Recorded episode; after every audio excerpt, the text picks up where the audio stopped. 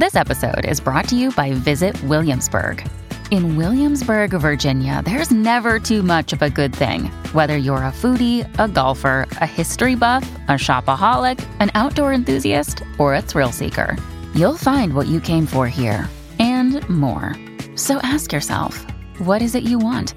Discover Williamsburg and plan your trip at visitwilliamsburg.com. Hey, it's Ryan Reynolds, and I'm here with Keith, co star of my upcoming film, If, only in theaters, May 17th. Do you want to tell people the big news?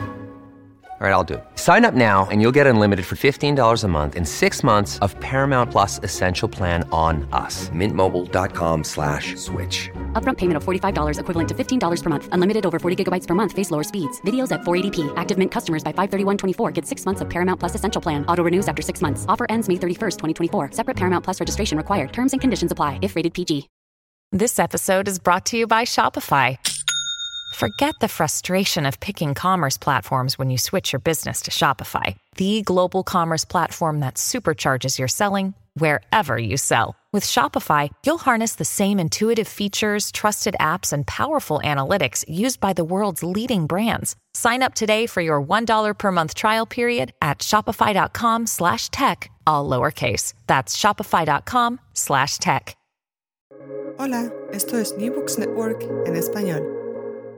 Estás escuchando un nuevo episodio de Historia Agraria para New Books Network en español. Te habla Elena Catalán desde la Universidad del País Vasco y es coeditora de Historia Agraria. Hoy nos acompaña desde Santiago de Compostela Damián Copena. Hola Damián, ¿qué tal estás? Hola, buenas tardes, Elena. Encantado de participar en el podcast. Muy bien, Damián es profesor ayudante doctor en el área de Historia e Instituciones Económicas del Departamento de Economía Aplicada de la Universidad de Santiago de Compostela y autor del artículo titulado De la apicultura fijista a la movilista, políticas públicas y dinámicas de modernización del sector apícola español 1867-1980, que se publicó en Historia Agraria el número 90.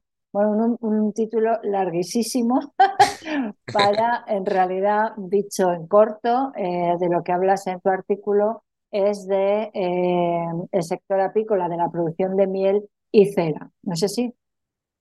Sí, efectivamente, un título efectivamente muy largo, pero lo que trata de, recoger es precisamente la evolución de la apicultura en el conjunto del Estado, sobre todo en momentos de grandes transformaciones, ¿no? Desde esa parte final del siglo XIX hasta en torno hasta 1980, cuando ya se consolidan, digamos, todos los cambios que trato de, estudiar en este artículo. Claro, claro, tú dices el, título, en el propio título, ¿no? Aparece de apicultura movilista a, la fijista, que, para los que no sabemos de qué va el tema, pues es un poco, poco raro. ¿Me puedes explicar en qué consiste una y en qué consiste la otra?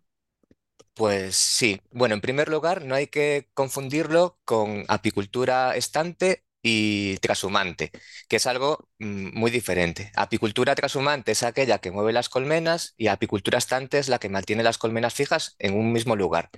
El concepto de fijismo viene derivado de que em, los panales, lo, que está en el interior de las colmenas, no se puede retirar sin dañarlo, sin cortarlo, sin, sacarlo de una forma, digamos, eh, abrupta. En la colmena movilista, los cuadros son móviles y por lo tanto, digamos, ese concepto viene de, viene de ahí. Son dos tipos de apicultura muy diferentes. apiculturas que, tienen, digamos, concepciones a nivel de, manejo, a nivel de orientaciones productivas, a nivel de insumos que tienen poco de ver, que ver, digamos, una con la, con la otra. Y es un poco lo que trato de, de explicar en el artículo, ¿no? En qué consiste cada una de estas, de estos modelos, de estos paradigmas de apicultura y entender por qué se va poco a poco, pues pasando de un modelo hacia otro modelo. o sea que la más tradicional sería la fijista, digamos, ¿no? Dentro de lo que es un sistema de producción tradicional y la más moderna, la innovación que trae ventajas, es la movilista. ¿Qué ventajas eh, productivas? O sea, ¿qué mejoras en, productividad, en calidad? bueno, no sé si en calidad, pero seguro que, que sí producción y productividad tiene, tiene la, la, movilista frente a la fijista o la moderna frente a la no tan moderna para no liarnos con los términos. Bueno, pues eh, efectivamente la, la, apicultura fijista se relaciona con esas colmenas de corcho o esas colmenas tradicionales que aún podemos ver, ¿no? En algunos lugares, en áreas, en áreas rurales, y que, digamos, tenía pues eh, muy poca capacidad de intervención dentro de lo que es la colmena, porque lo que se, hacía básicamente era eh, extraer una, parte del, interior para poder sacar la, miel y la cera, ¿no? los principales productos que se obtienen de la actividad apícola. Sin embargo, la apicultura movilista tiene em, muchas ventajas desde el punto de vista mm, productivo y algunos inconvenientes, evidentemente, también, desde el punto de vista de los manejos. Las ventajas vienen derivadas en el sentido de que las colmenas se pueden ampliar, se pueden agrandar en función de las capacidades o de las posibilidades florísticas que existe pues, en un determinado lugar, en un determinado eh, año, que puede ser mejor o peor. Es decir, cuando vemos esas colmenas que van como creciendo hacia arriba con esas, con esas alzas que se van colocando, algunas hacia arriba, otras hacia, hacia los lados, dependiendo del tipo de colmena, pues eso es apicultura eh, movilista, que permite además mucha más obtención de, miel, están orientadas fundamentalmente a la, obtención de miel, mientras que la fijista mm, tenía como un producto muy importante el de la, el de la cera. Además, la intervención dentro de las colmenas permite pues que hacer digamos manejos mucho más intensivos, mucho más intensivistas. Por ejemplo, se puede desde tratar de, controlar las reinas que están en las colmenas, se puede hacer incluso sustitución de reinas, se puede hacer, em, por ejemplo, pues algún tipo de, tratamiento o de control de enfermedades más fácilmente que en la apicultura fijista, que es mucho más natural, está más vinculada con los ciclos eh, naturales y la intensivista, digamos, eh, permite pues, manejos, eh, permite algún tipo de, sistema que mm, lo que tratas de conseguir más cantidad de producción de miel. Sería un poco la, mm, principal finalidad de esta, de esta apicultura. Y esta innovación eh, procede, por, lo menos al principio, de Estados Unidos, ¿no? según lo que, lo que dices en, tu artículo. ¿Cómo llegan a, a España? Porque también has llama la atención que hay un montón de revistas dedicadas al tema de la apicultura. entiendo que esto es como todo, que cuando uno se mete en un tema, de repente hay, hay revistas especializadas y de difusión. Claro, yo aparte de, consumidora de miel, pues no, no tenía ni, idea de que hubiera tanto. Tienen que ver, difunden estos conocimientos ya desde el siglo XIX, es una cosa más moderna. Bueno, la, la apicultura es una actividad muy relevante. En general, digamos, eh, tradicionalmente en las economías familiares, en las economías de, autosuficiencia y formaban parte, digamos, pues de, esas, de ese conjunto de aprovechamientos que eran necesarios para, el funcionamiento de las, de las comunidades locales. De hecho, si nos ponemos a revisar documentación histórica, pues nos puede sorprender pues que en el catastro del Marqués de la Ensenada hay una pregunta específica sobre el número de colmenas, por ejemplo, ¿no? o que en el Código Civil, a final del siglo XIX, hay un artículo que lo que trata de explicar es a quién pertenece un enjambre que escapa de un apiario, si es del dueño del apiario antiguo o del lugar donde, donde queda, y bueno, explica con un, gran nivel de, detalle.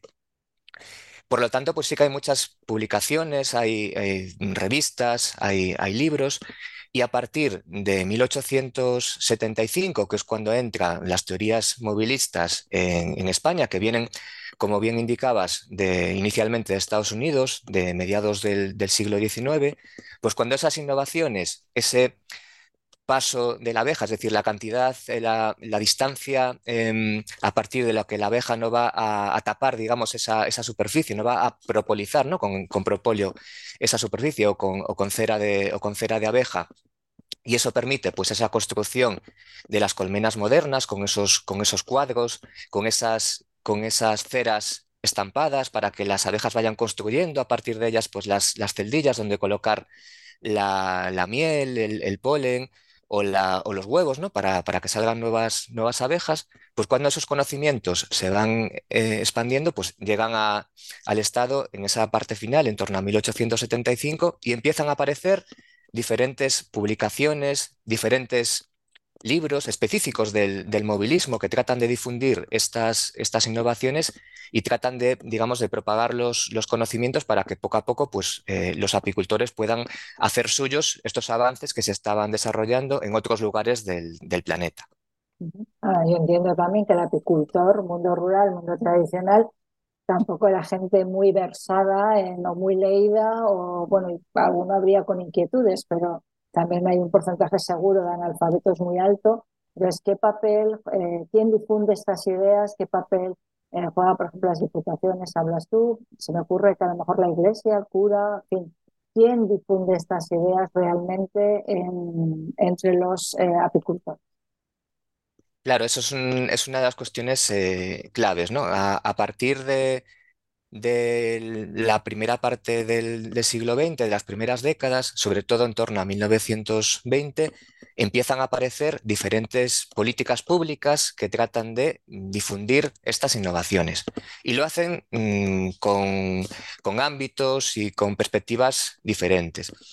Uno de los principales aspectos es precisamente el que, comentabas, el de las diputaciones provinciales en las que existen varios ejemplos muy significativos. El caso de Navarra, el caso de, Oviedo, eh, de Asturias, el caso de Lugo, son ejemplos paradigmáticos en donde se vincula las diputaciones provinciales con eclesiásticos, con, Daniel Lagore, con Carlos Flórez, con Benigno Ledo, que ejercen de profesores provinciales de apicultura y eh, dan estas enseñanzas tanto en, escuelas como eh, a partir de una cierta enseñanza ambulante, ¿no? trasladándose directamente a las áreas rurales y explicándole a los apicultores y a las personas que están relacionadas con este mundo de las abejas, pues estas innovaciones y tratando de introducir diferentes colmenas. De hecho, estos, estas tres personas que, nombro, pues, eh, por ejemplo, tienen Mm, modificaciones, patentes apícolas para tratar de establecer colmenas modernas, colmenas movilistas adaptadas a los, a los lugares donde se están tratando de, implantar.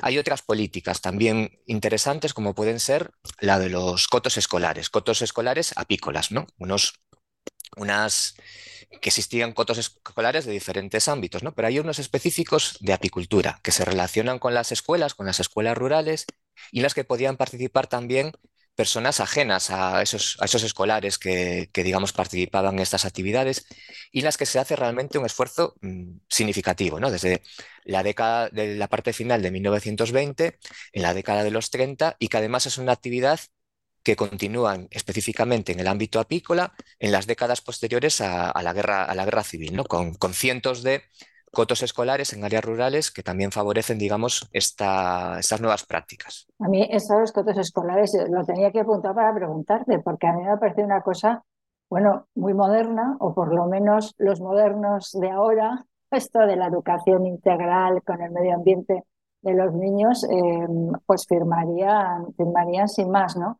También dices que tienen una finalidad económica. Em, no sé si te has encontrado en la documentación ¿Para qué utilizaban este dinero? Servía para subvencionar, la escuela, materiales, la colmena, eh, se reparten los, el beneficio, pues, pues no lo sé. A ver, ¿qué hacen con, ese dinero? Evidentemente, aparte de enseñar y difundir, eh, pues que es, la, inmediatez de, la actividad, ¿no? Pero... Ah. Pues, pues fíjate, en, en la década de 1960, al inicio, había más de 300, 300 cotos escolares apícolas a lo largo del, estado, es decir, que era una cuestión eh, significativa desde el punto de vista numérico. Las, las actividades, lo más interesante desde mi punto de vista, es que estaban específicamente relacionadas con el movilismo. Eran prácticas apícolas con materiales movilistas que tenían que evidentemente pues, que conseguir financiar y trataban de conseguir recursos económicos para, para ello y además el propio Estado a través de diferentes iniciativas, pues lo que hacía era financiar esas, esas compras de, colmenas modernas, de cuadros de, cera, de cera estampada, de cera ya para colocar para que hagan así las, las abejas allí su, trabajo, y de extractores modernos de, miel que son capaces de, digamos, aprovechar esas nuevas em, tecnologías de la apicultura, de la apicultura fijista. Además, la propia administración desarrolló durante bastantes años cursos específicos de apicultura moderna, de apicultura movilista para los maestros que estaban en estas, en estas escuelas. Por ejemplo, de una manera muy, muy destacada en la Sierra de Madrid. ¿no? Iba gente de los diferentes lugares del estado a aprender durante 10, 12, 14 días de, de personas expertas en estas en estas materias para poder luego trasladar este conocimiento a los escolares y a todas las personas que estuvieran interesadas en este tipo de, cuestiones, porque los cotos escolares estaban abiertos a, todo tipo de personas. Em, dentro de, toda esta difusión de, la nueva, de la nueva tecnología, em, ahí tenéis, bueno, estoy visualizando un gráfico de una tabla que justo en el artículo, hay un momento en que la nueva tecnología sobrepasa a, la antigua. ¿vale? ¿Qué momento más o menos podemos decir que el parque de colmenas, no sé si se puede decir esto, pero bueno, para que me, entiendas, de España eh, está ya, eh, es mayoritariamente movilista? Eh, las prácticas movilistas, como decía anteriormente, se inician en torno a 1875 pero eh, inicialmente en las primeras décadas, digamos, eh, el número de colmenas, movilistas es muy pequeño con respecto al total de, colmenas que existían en el, territorio. Es a partir de estas políticas públicas, de esa mayor difusión de los conocimientos, cuando empiezan a adquirir, digamos, ya unas, unas cantidades que podemos decir que son significativas. Y van poco a poco creciendo. Pero esto no quiere decir que el sorpaso sea, sea precisamente rápido. ¿no? De hecho, podemos decir que existe en, las estadísticas un mayor número de colmenas movilistas con respecto a las fijistas en torno a la década de 1960. Y es un proceso, digamos, que luego se va a seguir manteniendo, pero eso no quiere decir tampoco que las colmenas fijistas desaparezcan eh, de ninguna manera, ¿no? Van a seguir siendo importantes y específicamente en algunos territorios van a seguir siendo mm, predominantes con respecto a las movilistas y este proceso va a tardar más tiempo en, cumplimentarse, digamos, este sorpaso, este cambio tecnológico del movilismo eh, en sustitución del fijismo. En 1960, o sea, me imagino, tendrá que ver con la urbanización o con la producción industrial de, miel. Eh, claro, todos cuando vamos a un pueblo dices, bueno, esto es miel casera, ¿no? A la que puedes comprar en el súper, que obviamente pues no tiene mucho, mucho que ver. Entonces, em, entiendo yo que la, apicultura movilista suministra más hasta miel industrial eh, o de distribución industrial y que la organización eh, tiene, impulsa este, este cambio de consumo. Claro, eso es, eso es algo, digamos, eh, importante en todas estas dinámicas. la apicultura fijista o la actividad apícola en general, tradicionalmente, sobre todo en los, siglos XVII, XVIII y, realmente en la mayor parte del, XIX, está muy vinculado con la, cera de abeja. ¿no? La, la, industria cerera tenía mucha, mucha relevancia y existía una gran demanda de cera de abeja para diferentes usos, pero principalmente para cuestiones que tenían que ver con el ámbito religioso. En ese sentido, todas las transformaciones que, se están dando sobre todo en, el inicio de la segunda mitad del siglo XX, a nivel de, consumo, a nivel de industria alimentaria, a nivel de mm, exportación e importación de productos, pues también evidentemente tiene mucho que ver con estos cambios que ocurren en la, apicultura. Una apicultura que ya no está destinada simplemente al autoconsumo o a círculos muy reducidos, sino que ya tiene mucho, mucho destino de ámbito industrial y digamos ya, empieza a ser incluso como un subproducto de otros, de otros alimentos o de otras, o de otras circunstancias que se relacionan con la, con la industria alimentaria. Sin embargo, la cera va perdiendo relevancia de una manera cada vez más, más acusada y el cambio también del movilismo al fijismo pues también tiene que ver con esa, con esa demanda de productos y con las nuevas oportunidades que se, que se establecen evidentemente. a mí me ha llamado la atención, por ejemplo,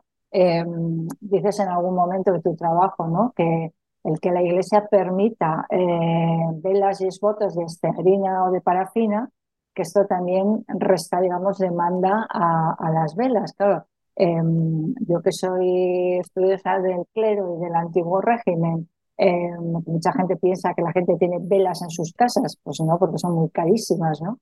Que sobre todo es para, para un tema culto y que además eh, la importancia de los funerales de primera, segunda y tercera dependía también del número de velámenes que tenían. En fin, hay toda una, una producción, un consumo vinculado con esta demanda, ¿no? Pero, pero esto de, de permitir Claro, eh, yo no sé en qué momento pasa esto. A mí es una cosa que, que, me ha llamado la atención porque en principio, mientras prenda ¿no? y, y, y sea una vela, debería dar un poco lo mismo. De qué está, de qué está hecha la vela, si tenemos en cuenta que ahora mismo eh, das a un botón y lo que se enciende es una bombilla. Eh, ¿cuándo, ¿Cuándo permiten este, eh, este uso de, de Bueno, distintas eso, maneras? eso es algo eh, interesante, ¿no? Porque realmente hay en algún momento mm, histórico, digamos, la demanda de cera de abeja se sostiene fundamentalmente por esas cuestiones religiosas, porque lo que estaba es, al revés, ¿no? Lo que estaba prohibido, digamos, era la entrada de otra serie de, elementos y, y- y era la cera de abeja la que, digamos, la que se permitía en, determinados cultos. Cera de abeja, además, en muchos casos blanqueada, ¿no? Para que fuese, mm, pues eso, más eh, vinculado con la pureza, vinculado con otra serie de, cuestiones, ¿no? No, la cera amarilla, que es la, la que se obtiene inicialmente. Esto va a empezar a, cambiar poco a poco, ya en determinados momentos, en determinadas normas, ya a finales del 19 y a principios del 20 empiezan a aparecer, digamos, que se permite mm, la utilización de velas que tengan menor porcentaje de, cera de abeja, ¿no? Ya son mezclas de cera de abeja con otra, con otra serie de, de elementos, que son evidentemente más, mucho más baratos y que además pues, son sustitutivos, digamos, que, que para, lo- para el uso final, para que arda, digamos, esa, esa vela, pues se pueden, se pueden seguir, seguir usando, ¿no? Pero sí que va a tener, digamos, una, una relevancia en, en todo lo que es la industria cerera, que va perdiendo poco a poco mm, versatilidad y que va eh, pues, eh, desapareciendo de una forma muy significativa de las principales áreas cereras eh, del Estado, pues eh, ya para a- en torno a 1950 es una actividad, pues ya que podemos decir casi residual o vinculada con, con áreas geográficas muy, muy determinadas. Ahora estoy yo pensando en que probablemente en los últimos tiempos se han puesto de moda las velas perfumadas y, eh, en fin, para uso lúdico, digamos, ¿no? Supongo que esto también ha estimulado o está recuperando la producción. Bueno, esto es muy contemporáneo, igual todavía no has llegado, se me está ocurriendo, estoy pensando en voz alta. Eh, ¿sabes algo de esto o, o no? Hasta donde tú llegas, eh, En, general, eh, esas, esas velas principalmente son de, de parafina. De hecho, sí Ah, hay un, repunte de, un repunte de, de demanda de, de cera de abeja, viene precisamente por, por otras cuestiones que se relacionan, pues, por ejemplo, con, con- con cremas o con otra serie de, de elementos o por grandes, grandes multinacionales que podemos estar pensando ahora en, en- ahora en alguna, en alguna de ellas, digamos, para utilizar productos más, más naturales y que eviten pues, algún tipo de reacciones o de, o de problemas con personas que tienen. Y ahí sí que, sí que existe un cierto, una cierta demanda. Y luego la demanda apícola siempre está vigente porque eh, la apicultura movilista lo que permite es que los cuadros de cera que se introducen en las colmenas tengan eh, cera eh, estampada. Por lo tanto, esa cera sigue, se sigue produciendo y la siguen comprando los, los apicultores y se reutiliza, digamos, en los procesos, ¿no? La, la extracción de, de la miel a partir de los, de los extractores que se, que se empiezan a inventar, pues eso, en torno a 1857, 1860 pues permiten esa reutilización de la, de la cera que de vez en cuando pues hay que, cambiar y que, y que sustituir y ahí sí, sí que sí- sigue existiendo digo, digamos un cierto, un cierto mercado, ¿no? Pero ahora, actualmente digamos la, mm, la principal finalidad de las colmenas movilistas se deriva claramente hacia la producción de, de miel. Bien. Ajá. Y ya la, la última curiosidad que tengo, todo este cambio técnico, me imagino que, bueno, me imagino, no sé, pregunto, hay un, hay un cambio en la distribución geográfica de la producción de miel, eh, ¿cuál es la provincia líder en, producción? Pues eh, ciertamente en el periodo de, de estudio se, se identifica un cambio en la geografía de la apicultura en, en España, en el Estado. Un cambio em, relevante. que tiene que ver además con, cuestiones adicionales, digamos, con la, con la caracterización productiva de las unidades apícolas en los diferentes territorios. el área principal, digamos, históricamente, pues tenía que ver mucho con, el noroeste, con Asturias y con las provincias gallegas, fundamentalmente con, Lugo y con Ourense, que eran líderes en el mundo de la, apicultura a nivel peninsular, pues mm, durante gran parte, digamos, de los, de los últimos siglos. Pero ¿cómo es la, estructura productiva de estos territorios? Pues una, eh, las explotaciones apícolas tienen muy pocas colmenas por unidad productiva y además son eh, apiculturas que son apiculturas estantes, que no tienden a mover las colmenas de un lugar a otro, no, no realizan la transhumancia.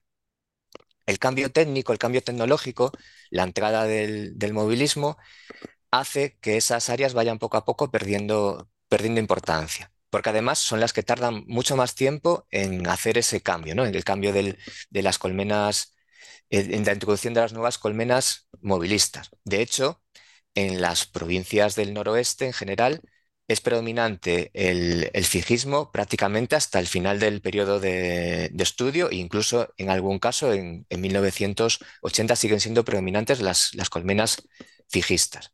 Sin embargo, en otras áreas geográficas, como puede ser el Levante o, las, o Extremadura, pues el, movilismo mm, permite un gran incremento del número de, colmenas y de la importancia relativa de estos territorios. Estos son espacios geográficos en donde el número de colmenas por apicultor son, es claramente superior, es muy elevado, y donde además se suele utilizar la transhumancia, es decir, trasladar las colmenas para buscar eh, floraciones. Por lo tanto, pues eh, al final del, periodo, de una forma clara, pues eh, Extremadura em, sería el, principal eje apícola unido con el, con el levante, ¿no? mientras que las, las, áreas del noroeste pierden de una manera clara pues, eh, importancia. Como digo, fundamentalmente derivado por la estructura productiva que limita o que dificulta, digamos, o que, o que no muestra tantos incentivos al cambio tecnológico, debido a que al final no deja de ser también un coste adicional por la dependencia de nuevos insumos, por la necesidad de tener que introducir elementos tecnológicos en la actividad productiva, que en muchos casos aún se mantiene más cercana al autoconsumo o a unas redes de comercialización pues muy locales y muy cercanas a nivel geográfico. Estás hablando de transhumancia, que aquí ahora me surge a mí otra, otra duda, porque lo dices, colmena transhumante, ¿vale? ¿Cómo sé, eh, o sea, de dónde a dónde? Porque en las hojas está claro, ¿vale? En sitios fríos, el invierno lo paso, me voy a los sitios cálidos y viceversa, ¿vale? Y aquí, ¿cómo sabemos? Porque además la floración, pues eh, tiene un, periodo estacional muy limitado, ¿no? Es primavera, verano, ahí puedes jugar un poco, pero ¿qué canales? Hay rutas transhumantes de, colmenas, em, hay un sistema de aviso de oye, veniros para aquí, que tenemos un montón de flores. O sea, ¿cómo, se hace esto? Es que es curioso. Bueno, es, es, interesante y, mm, digamos, eh, puede ser sorprendente a veces, ¿no? Ese traslado de, colmenas buscando mejores producciones y en algún caso incluso buscando el mantenimiento de las propias colmenas, porque hay, digamos, hay periodos, hay lugares geográficos que tienen periodos largos de tiempo en los que las floraciones son mm, más bien escasas, ¿no? Entonces, Em, mm, la transhumancia, digamos, no es algo, no es algo nuevo, ¿no? Si vamos a documentación histórica, si vemos incluso algún, algún trabajo del siglo XVIII, por ejemplo, pues eh, nos, muestran ejemplos de, de en las que el conocimiento tradicional pues, de esas personas que, manejan las colmenas es, fundamental, ¿no? Para saber en qué momento hay que tratar de trasladar las colmenas buscando pues, floraciones específicas. Normalmente son traslados pues, hacia zonas más elevadas o hacia zonas más bajas en función de las floraciones que puedan, que puedan ocurrir. Y ahora, por, introducir, digamos, una pequeña anécdota, pues en, muchos lugares del, planeta y, en, el caso concreto incluso del, del Estado también también, también ocurre. Podemos encontrar ejemplos de, transhumancia que tienen que ver con la polinización de determinados cultivos en los que, digamos, la, ausencia de polinizadores naturales pues dificulta que se puedan desarrollar, ¿no? El caso de, yo qué sé, de los almendros en, áreas de Estados Unidos, por ejemplo, es significativo, ¿no? Con trailers cargados de, colmenas que están durante una temporada relativamente corta, aprovechando justo esa, esa floración, algo que empieza a ocurrir también, también aquí en determinados lugares y empieza a ser, digamos, pues un elemento adicional de obtención de renta para algunos para algunos apicultores. Sí, sobre el cambio climático, me imagino que este tipo de, de, cosas eh, iremos a más. Eh, pues muy bien, yo no tengo más preguntas. Si quieres añadir algo, algo que no hemos hablado y que te gustaría destacar, es el momento. Bueno, eh, simplemente así para, para finalizar, pues igual comentar que, mm, que realmente el cambio del, del fijismo al, movilismo, pues supone una, absoluta ruptura, ¿no? Digamos, en lo que es la concepción de la, apicultura. Las colmenas fijistas, con las podemos encontrar, las podemos ver, tienen realmente muy poco que ver con las colmenas movilistas y esto supone, digamos, una transformación de manera similar que está ocurriendo en otros ámbitos eh, alimentarios, en otra serie de, producciones ganaderas o en, otras cuestiones eh, tecnológicas en esta parte final del siglo XIX. Lo que pasa es que, digamos, el, ámbito de la apicultura, hasta el momento, este tipo de cuestiones, desde mi punto de vista, están muy poco estudiadas. ¿no? Yo creo que hay que trabajar más para tratar de entender lo que supusieron todos estos, estos cambios y realmente el proceso de de innovación y de búsqueda de soluciones tecnológicas que, realmente aparece y que se puede encontrar por parte de los productores, por parte de las personas que trataban de divulgar y de introducir estas innovaciones dentro de los procesos productivos y es mm, bien interesante, digamos, todo el corpus eh, teórico, todo el corpus de, patentes que, empiezas a encontrar una vez que, escarbas y que tratas de, avanzar en el conocimiento de esta, de esta cuestión tan, tan singular y tan, tan específica. Bueno, pues nada, mucho ánimo. Tienes ahí trabajo y en Historia de María pues estaremos encantados de, publicar eh, pues tus avances y, y de, contarlo, de contarlo aquí. Pues muy bien, Damián, un placer haber charlado contigo de este apasionante tema de las abejas, del cual confieso que no sabía nada y, he aprendido. Y bueno, pues eh, animar a los eh, oyentes a que, a que lean tu trabajo, que es un trabajo muy, muy bonito y muy interesante. Eh, y a todos los demás, pues, pues nada, despedirnos y, y nos veremos, o nos oiremos, mejor dicho, en el próximo episodio. Bueno, Damián, mucha suerte y un abrazo. Muchas gracias, Elena. Bueno, adiós. Adiós.